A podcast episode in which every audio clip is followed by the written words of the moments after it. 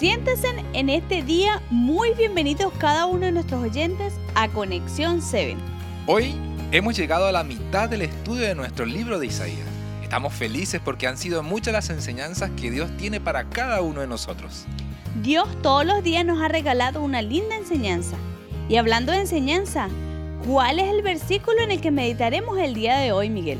El versículo de hoy nos recuerda quién es nuestro Dios te invito a que por favor leamos Isaías 33, 22, que dice, Porque el Eterno es nuestro juez, el Señor es nuestro legislador, el Eterno es nuestro Rey, Él mismo nos salvará.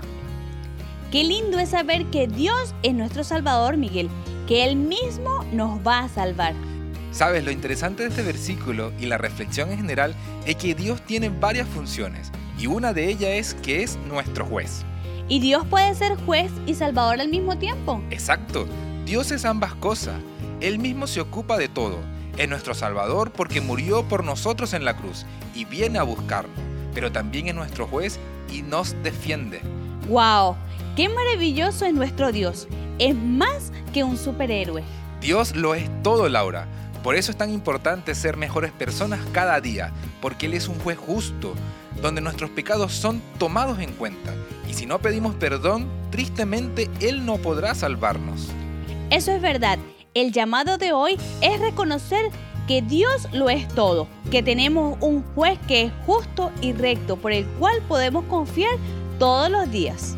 Con nuestro Creador no hay nada que temer, y Él nos ama tanto que hoy nuevamente nos está diciendo que nos quiere salvar.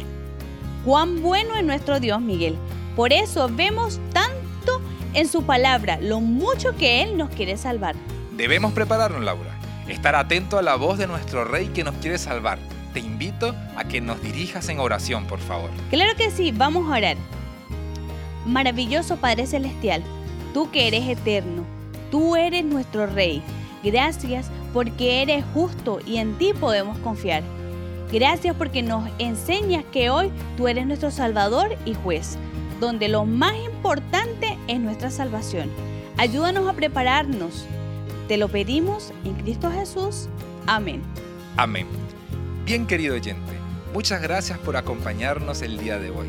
No olvides que Dios es nuestro juez y nuestro salvador. Te invitamos para el día de mañana en un nuevo podcast de Conexión 7. Dios te bendiga.